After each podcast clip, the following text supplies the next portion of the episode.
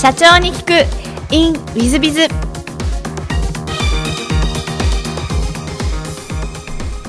ィズビズの新谷です。先週の続きをお聞きください。であの8年ぐらいいらっしゃった後、えー、今現在のプラーナさんをご創業されるわけですが、えー、これ創業しようと思ったっていうのは何かきっかけがあられたんですか？はい。あの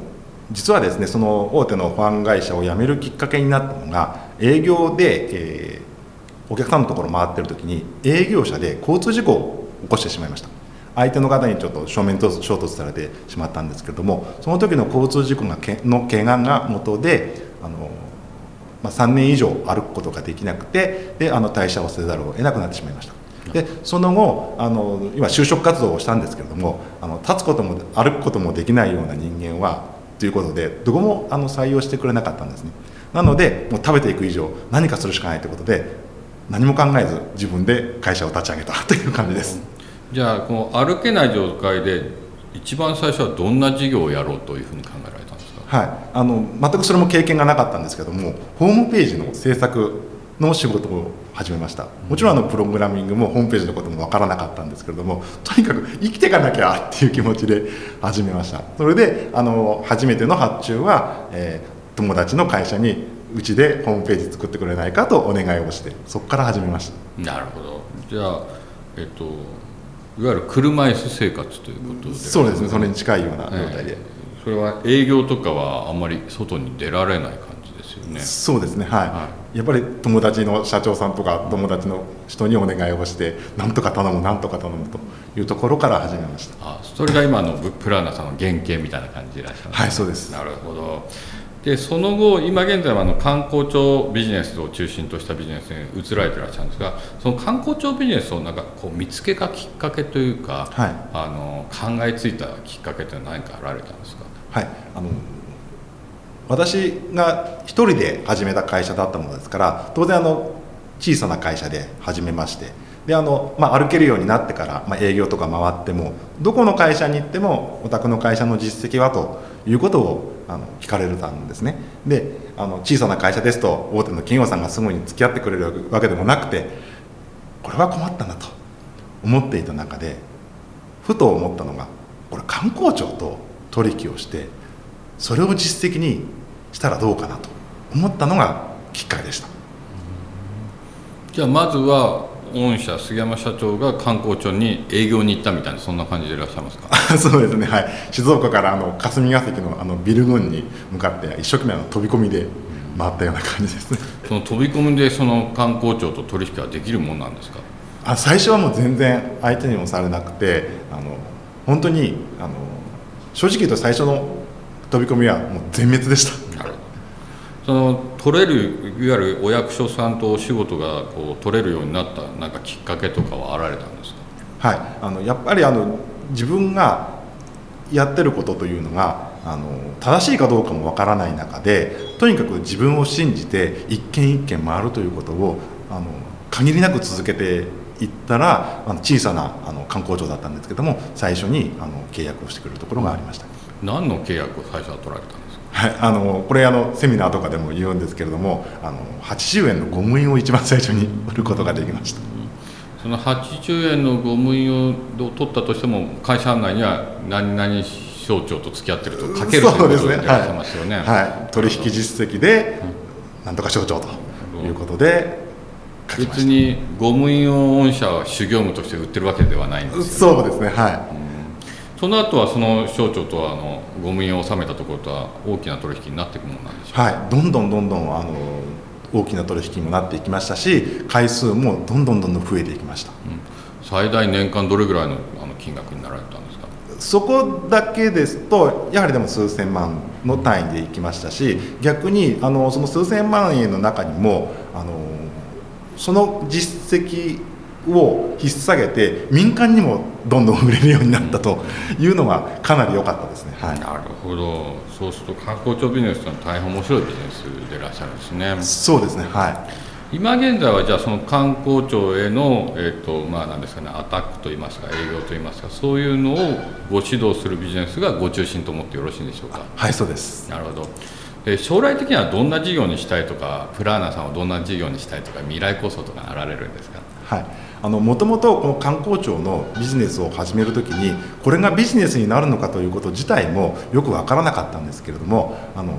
まあ、いろいろな経営者の方にこの話をすると「えどうやってやってるの?」っていうことを結構聞かれたんですねでいろんな方にお話をすると「えそんなの知らなかった」っていうことがすごく多くてであれば全国の中小企業の皆さんの助けになるんであればぜひともこれを続けようと思ってあの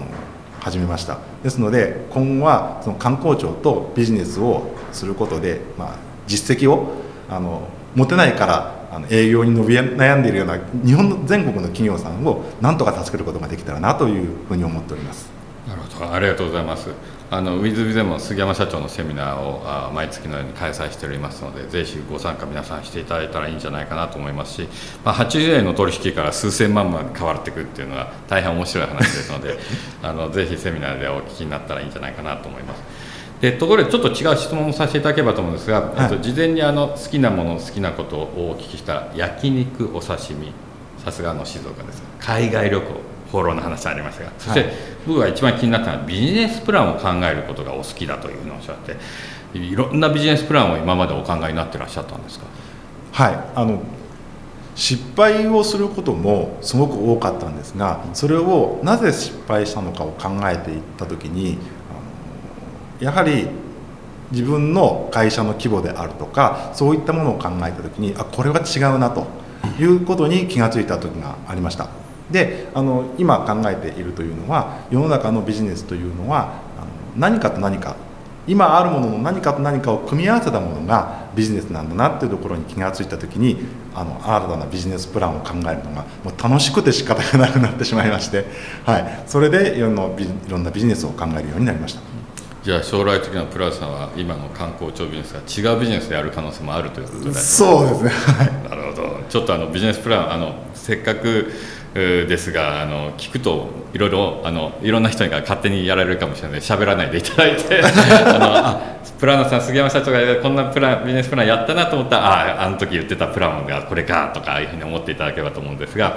えちょっともうちょっとの質問ですが座右の銘もお聞きしまして人生の成功は自分が決めるということで選ばれていらっしゃいますがこのお言葉を座右の銘として選ばれた理由は何かあられたんですか？はい。あの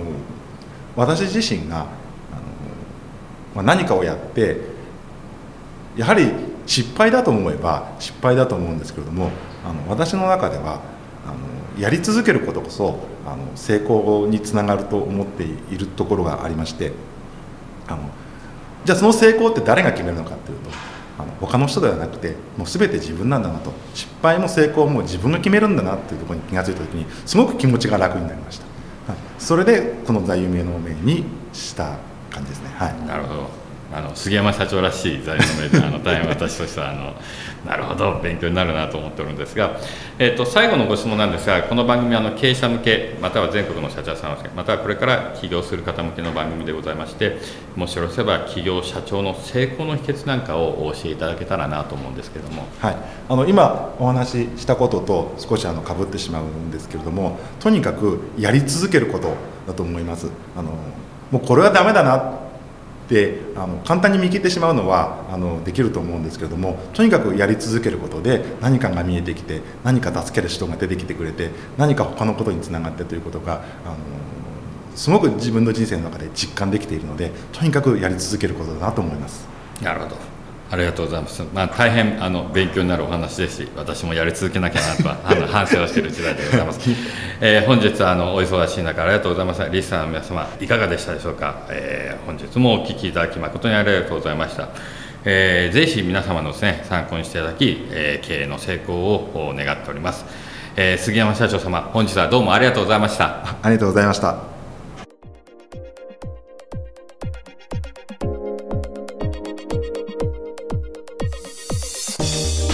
本日の社長に聞くインウィズ時代いかがでございましたか、えー、杉山社長あの私も大変尊敬しましてお話をいろいろとさせていただきまああの本当にバイタリティもありますし営業力もありますし、えー、そして、えー、何よりも諦めない、えー、というようなことで、えー、人生をやってらっしゃってまあ、3年間も車椅子というか歩けない生活をした後でも社長業をやれるという素晴らしい例でいらっしゃいます。まあ、そういう意味でですね杉山社長みたいに諦めずに、えー、何か突破できる方があるだろうと、え、最初は80円のゴム印かもしれませんがそれが何千万の売り上げに変わっていくわけでございますのでそういう諦めない心というのをですね、えー、気持ちというのをですね、えー、真似していただき杉山社長のように成功者になっていただければ嬉しいなというふうに私は思っております、えー、ぜひ皆様とも頑張っていただければと思います。本日の社長に聞くインウェズはここまで。また来週。3分コンサルティング。w i z b i が社長の悩みを解決。えー、本日の3分コンサルティングは S 社様飲食業社員8名だそうです。こんにちは。私は飲食店系を行っております。店舗ではアルバイトの雇用も多いのですが、やはり社員と違ってバイトの価格が抜けず、最近はお客様からのクレームが相次いだこともあり、どうしても現場のセミナーの仕事してに不安を覚えてしまう状況です。えー、よくある状況ですね。今後、店舗を拡大していくことを考えると、この状況を打破したく、私自身何か見直すタイミングが起きていると感じ、休日に経営書などを読み漁っております。先日読んだ本でビジョンやミッションをトップが掲げるべきという内容を学びましたが、お話ししながら、これまでそのようなものを定めたことがありませんでした。重要性は分かってたものの、具体的にどのレベルで定めたらいいのか、また自分の中で、えー、落とし込めておりません。ウィズ様ではどのようにビジョンやミッションを掲げていますか、その重要性や目的など、新谷社長なりにご意見を聞かせていただけますと幸いです。ということです。えーと、ウィズビザの経営理念書みたいなのがありましてですね、毎朝朝礼で、えー、誰かしら社員が読み、自分の体験談をしゃべり、そして、えー、私か役員が何かしらコメントをしていくというのを毎日毎日繰り広げています。で、実はウィズビズもですね、一番最初は経営理念を作ってませんでした。でしかしながらいろんないろん問題が起こってですね、えー、前倒しで経営理念のその章というのを作りました。その結果ですねあの実はうちの会社に合わない人間は辞めてきましたし、えー、不正なんかが見つけ、出せたりもしましたしまた逆に採用という意味合いでいくとうちに合ってる人間たちがきちっと採用できるようになってくるなんていう、えー、良い効果が現れてます。また離職率も大変、え、少なくなりえ現場自らがあメンバーたち自らが理念に合わせて、え、お客様とどう接すべきかということを考えてくれるというところまで、え、来ておりますですのでクレームも非常に少なくなっております、まあ、そういう意味で経営理念というのはやっぱりあの定められるべきなんではないかなと思っておりますえ、松下幸之助はこんなことを言っているそうです。志や理念というのが一番重要で、え、いわゆるマネジメントとか戦略というのは、え、実は後回しだと。もちろんそっちも重要だけども、6対1ぐらいの割合で、え、経営理念の方が重要だというふうにおっしゃってるようです。えー、その松下幸之助も経営理念を作るのに12年、えー、作られるまでに12年かかりまして12年後に経営理念を作りそして、えー、その後の経営では経営理念がある意味すべてに近いぐらい重要だということを、えー、松下幸之助は言ってるそうです、まあ、そういう意味では GE もクレドというのがあり M&A した会社にはクレドの徹底をしております。えー、私どもウィズビズは創業時にソフトバンクさんとか楽天さんとかアマゾンさんの本を読み漁ってから、えー、実を言うと創業してるんですが、えー、アマゾンも実を言うと創業の時の精神や創業からの理念やビジョンというものを大切にしてそれに向かって全社員が突き進んでおり、まあ、ある意味利益度外視でもユーザビリティといいますか、顧客の、えーまあ、利用のしやすさというのを追求していっている企業さんでいらっしゃい、えーまあ、大変尊敬できる企業の一つがアマゾンということになります、まあ、そういう意味では世界で一番に経営理念、えー、を徹底している、松下幸之助さんが言うことを徹底しているのは、まあ、アマゾンベゾスさんのやってる経営なんじゃないかなと思えるぐらいなんです。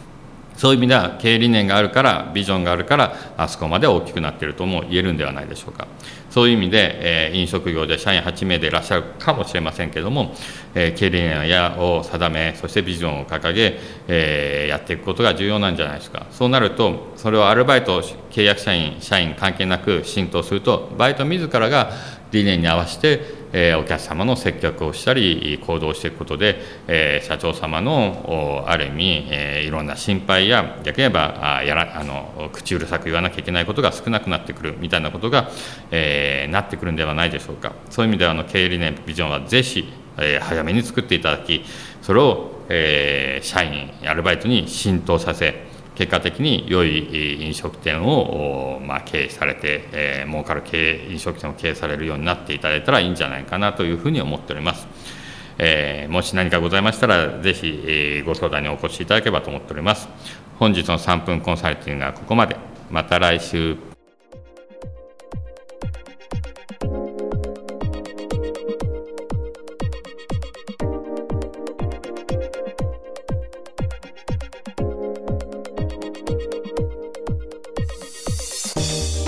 最後までお聞きいただきまして誠にありがとうございました。